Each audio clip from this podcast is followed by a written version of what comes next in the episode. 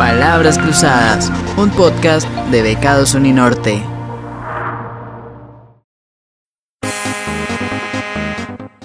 Hola, bienvenidos sean todos a Palabras Cruzadas, el podcast que te trae Becados Uninorte. Yo soy Alejandro y hoy estoy muy contento porque oficialmente estamos de vuelta. Volvimos súper recargados para darla toda este semestre y crear mucho contenido de valor para todos y todas. Y queremos empezar este nuevo semestre con las mejores energías, hablando de algo que nos caracteriza tanto a los jóvenes de la actualidad, y es la procrastinación. Pero antes quiero darle la bienvenida a mis compañeros Nicole, Sharon y José que están, estarán acompañándome en el episodio de hoy. ¿Cómo están chicos y chicas? Súper bien, emocionada por este nuevo comienzo. Hola, yo muy bien, igualmente emocionado por este nuevo semestre y porque estamos eh, retomando nuevamente nuestro podcast. Esta es la segunda temporada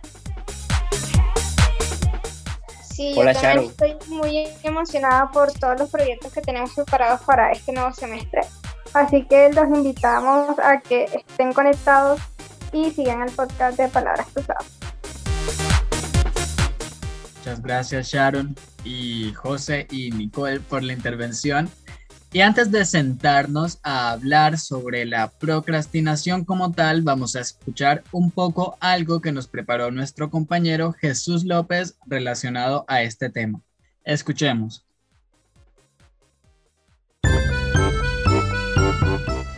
¿Por qué los jóvenes procrastinamos tanto? La verdad, no es algo solamente de jóvenes. De hecho, todas las personas lo hacen para estudiar, para trabajar, para hacer deportes, para hacer aseo, para todo. Pero hey, tranquilos. Charlotte Lieberman una vez escribió para el New York Times lo siguiente. Si alguna vez has postergado una tarea importante para, digamos, poner en orden alfabético las especies en tu alacena, sabes que no sería justo describirte como un flojo. Después de todo, ordenar alfabéticamente requiere concentración y esfuerzo. Y oye, tal vez hasta te esmeraste en limpiar cada frasco de cada especie para ponerlo en su lugar. Y no es como que te hayas ido de fiesta o que te hayas puesto a ver Netflix todo el día. Ey, estás limpiando y organizando. Y definitivamente es algo de lo que tus padres estarían muy orgullosos. No es pereza o mala gestión del tiempo. Simplemente es procrastinación. Pero hey, no estamos diciendo que prolongues todas tus tareas. De hecho, lo ideal es que las hicieras. Cuando procrastinamos, no solo estamos conscientes de que estamos evadiendo nuestros compromisos, sino también de que hacerlo es probablemente una mala idea. Aún así, decidimos deliberadamente postergarlos. Un estudio del 2013 descubrió que la procrastinación puede ser entendida como la primicia de la preparación del estado de ánimo a corto plazo por encima del objetivo de las acciones planeadas a un plazo más largo lo que quiere decir que la procrastinación es solamente resultado de una preferencia por suplir los estados de ánimo negativos que por dedicarse a hacer la tarea. El problema es que el bienestar suele ser temporal, por eso cuando los ánimos negativos regresan volvemos a postergar todas nuestras tareas. Es así como la procrastinación se convierte en un círculo vicioso. Pero la pregunta es, ¿está bien procrastinar? Hoy lo vamos a descubrir. Bueno, y mientras escuchábamos esa valiosa información que nos dio nuestro compañero Jesús, tuvimos un cambio pequeñito aquí de personal. Eh, cambiamos a Sharon por la joyita de nuestro podcast. Ustedes lo conocerán, es Julio Carmona. ¿Cómo estás, Julio? Hola, Alex. Un placer a todos. Un saludo para todos. Eh, gracias por recibirme nuevamente en esta nueva temporada de Palabras Cruzadas. Es un placer para mí estar de nuevo aquí.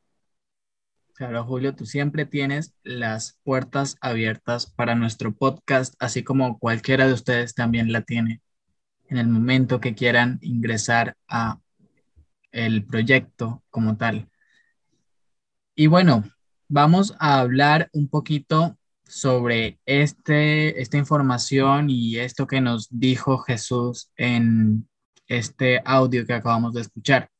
¿Qué opinas tú, por ejemplo, Nicole, con respecto a lo que dice Jesús en el audio y a lo que dice Charlotte y a los estudios que están publicados sobre la procrastinación? Pues la verdad estoy de acuerdo, no es algo como que terriblemente malo, ¿no? Sino que algo que se debe tener en cuenta y debemos tratar ya. Ahora, tampoco porque digamos que es algo que debemos tratar significa que lo vamos a dejar de hacer enseguida. Por, e, por ejemplo, yo hace unas horas tenía que estar terminando un trabajo y no, me puse a hornear galletas. ¿Entienden la lógica de la vida? Entonces, em, es importante también manejar esa cuestión porque de cierta forma estaríamos como siendo masoquistas con nosotros mismos porque el hecho de procrastinar genera cierto como placer en nosotros porque estamos, entramos como en un estado de relajación, de calma, eh, de evasión a esa ansiedad que, no puede, que nos puede estar transmitiendo, digamos, los deberes que tenemos que hacer. Y cuando ya dejamos de hacer esto, que decimos, bueno, ya, se acabó, vamos a empezar con esto, otra vez nos sentimos mal. Entonces es como un ciclo vicioso y muy culposo. ¿Qué opinan ustedes, chicos? Bueno, yo opino, pues, de lo, que tú dices, estoy de acuerdo bastante, y, pero siempre he tenido, siempre he pensado que hay que procrastinar, o sea, no es eh, tan malo procrastinar, pero hasta cierto punto, porque si empiezas a hacerlo eh, después, o sea, aplazas algo para, no sé, para dos días, si tenías que entregarlo en una semana y después en esos dos días, eh, no sé, ya, ya lo sientes como que más, más pegado a la fecha que tenías que entregarlo, entonces se vuelve un poco estresante, o sea, yo diría que a veces por procrastinar uno termina estresándose más, pero depende cómo tengas el manejo tú del tiempo. Entonces hay que ver cómo uno maneja el tiempo. Y como dices ahí, cosa que me llama mucho la atención eso, por ejemplo, eh, el hecho de que cuando, dejas, cuando tú postergas tus tareas, lo que estás haciendo es acumularlas con otras tareas que ya tienes y que vas a llegar a tener. Entonces, Claro, al final lo único que vas a conseguir son un montón de tareas acumuladas y un estrés que no te vas a aguantar porque no sabes ni por qué tarea empezar, no, o sea, no tienes mente ni siquiera para ordenar en prioridades, para ordenarlas en, en, o sea, cuál haces primero, cuál haces después, porque no sabes ni por dónde empezar. Y es algo que yo no sé si a ustedes les ha pasado, a mí me solía pasar bastante anteriormente hasta que dije, no, no, no puedo seguir así, tengo que arreglar mi vida, tengo que organizar mi vida, porque este estrés definitivamente me va a matar, o sea, no, no, no se puede. Pues sí, exacto. Entonces, también el hecho de, pues, procrastinar significa dejar cosas a un lado. Procrastinar, Julio dice procrastinar. Yo tengo que sacar un comunicado oficial aquí, porque antes de comenzar a grabar estábamos discutiendo si se dice procrastinar o procrastinar. Dejémoselo a Google. Búsquenlo por Google ustedes. Ajá, Julio, pues, continúa. Bueno, procrastinar, lo siento, sino que creo que toda la vida lo dije mal, así que aprovecho este espacio de palabras cruzadas para corregir. Eh, creo que ese hecho de, de tú ponerte a postergar actividades es algo que lo haces primero, como tú diciendo, no, lo puedo hacer después, me va a dar tiempo, pero si te acostumbras demasiado a hacerlo, realmente terminas evadiendo cosas que no solo son tus responsabilidades de pronto académicas o responsabilidades profesionales, sino evades incluso cosas aspectos importantes en tu vida.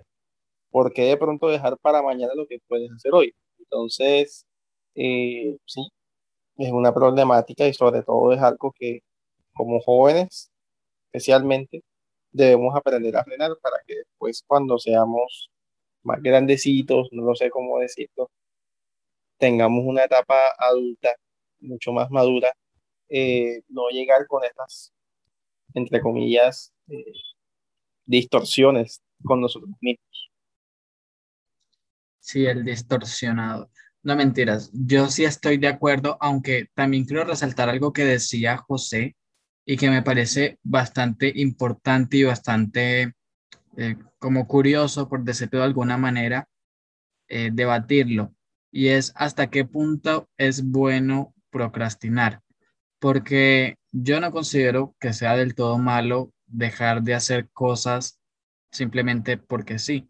Hay veces que, por ejemplo, eh, un día en el que me siento muy agotado, yo sé que tengo algunas tareas por hacer, pero y sigo siendo consciente de que tengo tareas por hacer, pero decido dejarlas a un lado y tomarme ese día de descanso. Entonces, ¿hasta qué punto eh, puedo yo postergar las tareas que tengo pendientes? Yo pienso que eso sería como considerarlo pausas activas, pausas larguitas activas ya. Pero ya si tú dejas es que esas pausas activas se conviertan en días de descanso largos donde no haces, digamos, cosas que pues te puedan hacer rendir tus tareas o tu tiempo, pues ahí ya recae el problema, porque también, digamos, es como tomarlo como un descanso, unas pausas que nos permitan a nosotros desestresarnos, liberarnos un momento de los trabajos que tengamos que hacer sin ocupar, acaparar, perdón, todo el tiempo que pues tenemos a nuestra disposición y pues sin afectar también otros compromisos que tengamos, porque después vendría la culpa de que, ay, me tomé mucho tiempo descansando y no hice esto. En vez de estar ahí tirada, pude haber hecho esto. Entonces, sería como la idea más o menos. Bueno, y pasando el tema, ya eh, lo que hacemos en nuestra vida diaria, ustedes, o sea, ¿cuál ha sido su peor experiencia que han tenido cuando han procrastinado en así sea un trabajo? O sea, ¿no, no les ha ido mal eh, haciendo eso o, lo han solucionado? Yo creo que a todo el mundo le ha pasado. Pues sí, pero lo siento, me adelanté un poco, pero peor experiencia hoy, en este momento ya, estoy procrastinando. Lo siento, mis queridos oyentes, pero les tengo que decir que tengo un proyecto final, eh, se supone que debía haberlo comenzado hace unos siete días, y heme aquí, y mi grupo también está trabajando en esto, y, yo les dije que iba a estar trabajando esta noche, pero véanme aquí, no me puedo perder el programa para nada. Así que no quiero decir que palabras cruzadas sea algo insignificante, palabras cruzadas significa mucho para mí, pero al mismo tiempo es algo lo crítico que yo debía haber hecho no dejar acumulado. Ahora, gracias a la procrastinación propia que he tenido yo, me tocará tomarme este sábado, domingo y lunes festivo, algo que sencillamente no me hubiera gustado tener, pero son cosas que tocan hacer. Eso sí, amigos, recuerden siempre que evadir responsabilidades no quiere decir que ya no exista, sino que la tienes que hacer un tiempo después. Y sobre todo, que van a venir demasiado cargadas, demasiado cargadas. Entonces, lo mejor que puedes hacer es como han dicho muchas películas o muchas series, mucha gente que ha pensado bastante, que dice tomar las riendas de tu vida, planificar y hacerlo sobre todo eficaz, no quedarte en el papel, no quedarte en la preocupación, sino realmente ocuparte de las cosas. Exacto, y yo antes de hacer chistes sobre de que Julio no está obligando, de que Palabras Cruzadas no está obligando a Julio a estar aquí, y, y de que Palabras Cruzadas también Ah, también nos importa Julio. quiero resaltar lo que dijo sobre planificar nuestra vida y es algo que de lo que precisamente yo quería hablar y es un tema que yo quería tocar aquí, eh, solo que ajá, Julio lo tocó primero que yo. Eh, y es sobre, sobre, sí, sobre planificar nuestra vida. De pronto no te voy a decir, no, la solución ahora es que tú cojas un Google Calendar y coloques todas las tareas que vas a hacer. A muchas personas les funciona, a mí me funciona, a Sharon yo sé que también le funciona. Nicole, por ahí vi que estaba haciendo caritas de que sí, pero sé que hay muchas personas a las que de pronto esto no le funciona. Y en mi caso, por ejemplo, cuando yo ponía mis tareas en Google Calendar ah, en los horarios, o sea, literalmente ponía, tengo que hacer el trabajo de medios, lo ponía de 4 a 6, a esta hora voy a estar haciendo el trabajo de medios. Lo más probable es que yo de 4 a 6 no estuviera haciendo el trabajo de medios. Sin embargo, eh, al, tener el, al tener el trabajo ahí presente en el horario, lo tengo yo muy presente, o sea, lo tengo estoy alerta de que tengo que hacer un trabajo de medios y de que lo tengo que entregar tal día, de que lo tengo que hacer hasta tal hora y estoy pendiente. Entonces, yo creo que cada uno debería buscar un método para organizar su vida y de esta manera no, no generar estrés ni generar estos sentimientos negativos que podrían estar formando ese círculo vicioso que es la procrastinación. Y bueno, reintroduciendo a nuestra compañera, sabemos que la mayoría de nosotros estamos en Barranquilla o el Atlántico y zonas aledañas, y sabemos que aquí el servicio de electricidad no es el mejor. Eh, queremos reintegrar al grupo a Sharon Varelo, que pues ya volvió con nosotros y sabemos que tiene mucho que opinar y decir sobre el tema que estamos tocando. ¿Cómo estás, Sharon? ¿Cómo has pasado desde que Estoy muy bien. Fui víctima de aire, pero ya volví. Bueno, yo también quiero comentar una experiencia. sí. Así como tú dices. Yo usualmente planifico como muy bien mi tiempo, pero hubo una vez que no me salió tan bien. Llegué a un trabajo y yo dije, está sencillo, lo hago más tarde. Y pues me lo puse a hacer y resultó que algunas de las preguntas no eran tan fáciles como pensaba. Y me quedó el tiempo justo. Entonces ya estaba en ese minuto dulce de las 11.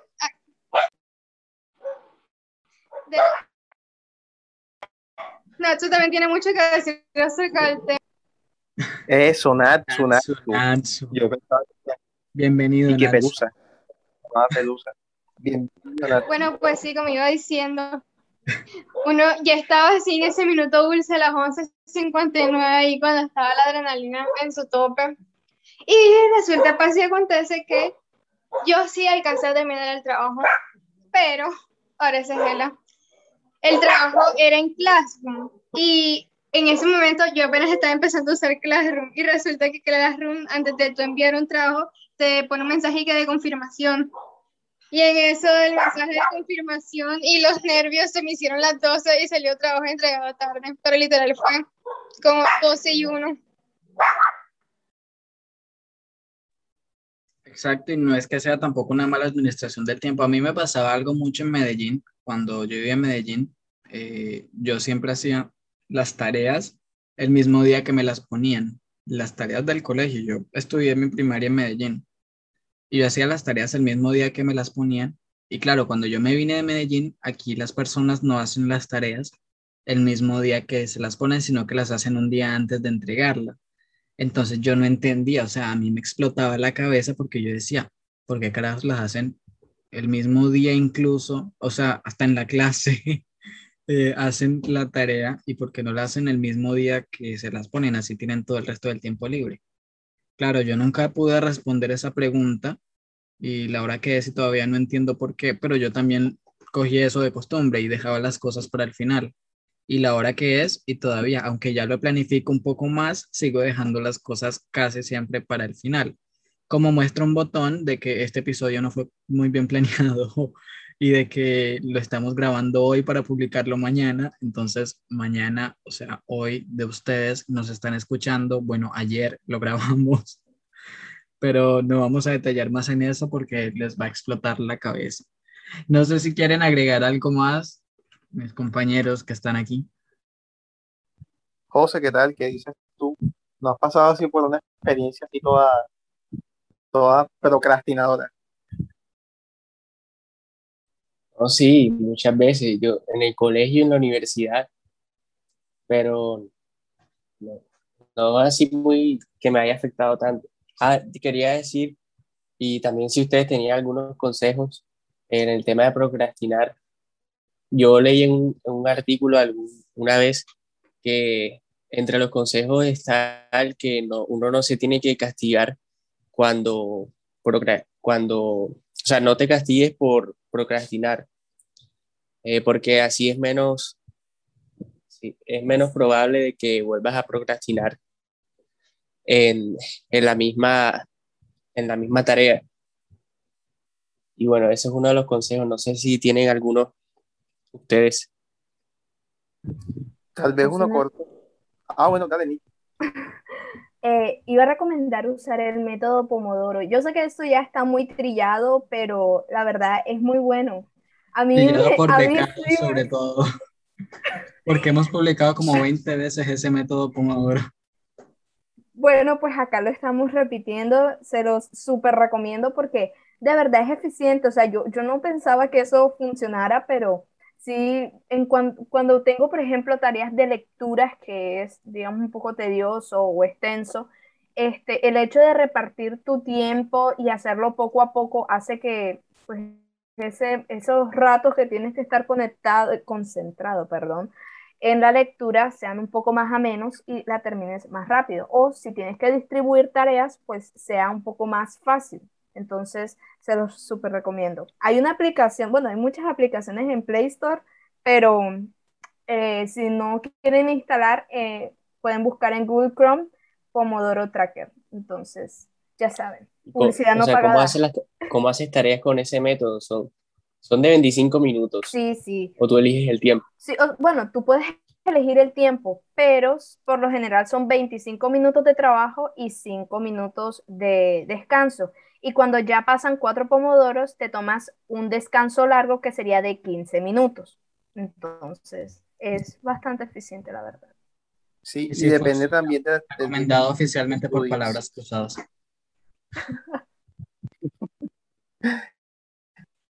Pero este método, por ejemplo, depende mucho también de lo que estudies. En mi caso, como había ejercicios que me duraban a veces 45 eh, minutos, pues créanme, yo intenté usar el método Pomodoro de 25 y después para volver a hacer el ejercicio, después de tomar 5 minutos de descanso, no pensar en eso es difícil. Así que dije, no, tengo que utilizar otra estrategia. Entonces tomaba 45 eh, minutos de ejercicio, 10 de descanso. ¿Que por qué 10 y no 7? Bueno, porque lo redondeé y me gusta mucho el múltiplo de 5.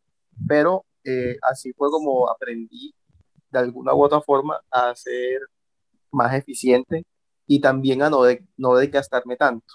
Incluso logré implementarlo, puedo tener la dicha de decir que lo pude implementar en varios parciales, en parciales que de verdad yo digo, llevo 40 minutos, me faltan todavía hora y media, así que voy a parar, voy a agachar la cabeza, me acostaré y luego sigo haciendo el siguiente punto del parcial, porque da tiempo, se ve alguno si eres muy dedicado, si tienes la disciplina, se una buena costumbre.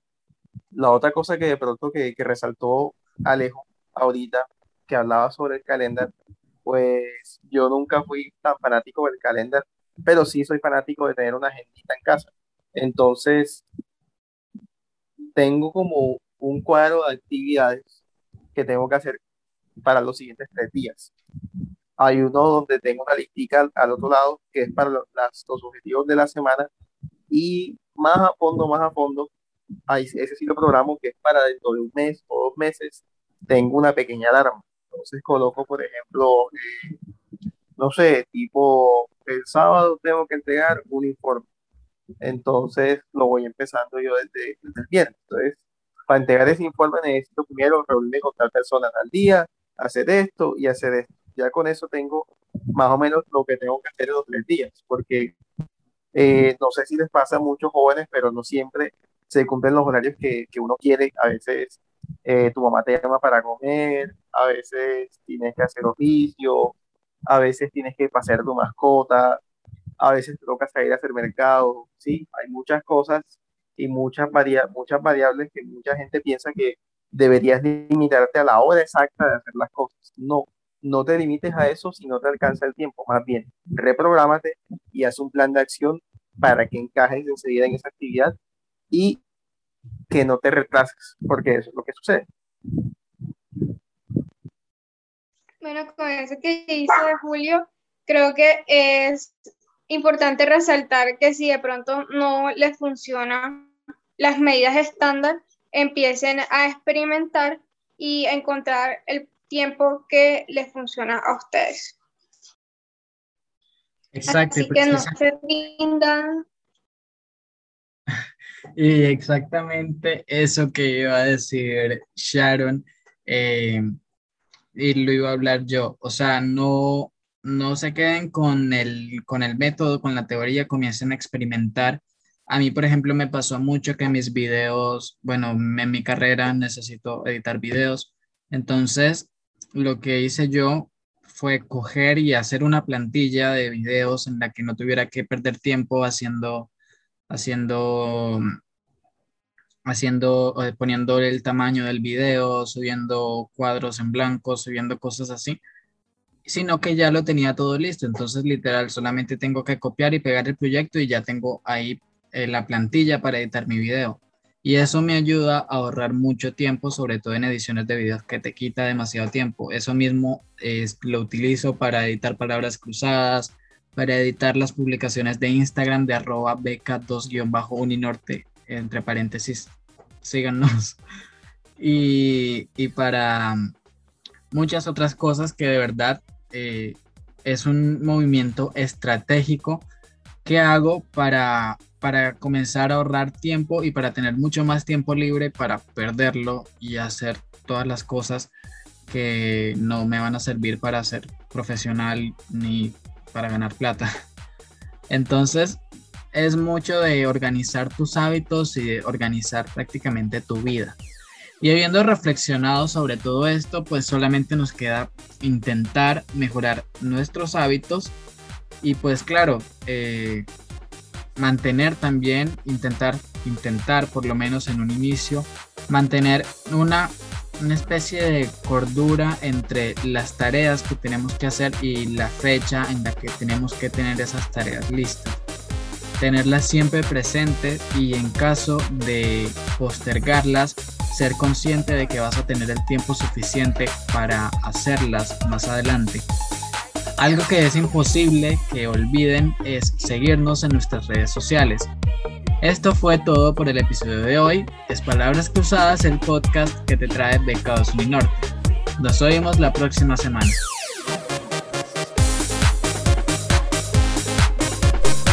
Recuerda seguirnos en todas nuestras redes sociales, en Instagram como arroba BK2-Uninorte y en YouTube como Grupo Estudiantil BK2. Palabras Cruzadas, un podcast de Becados Uninorte.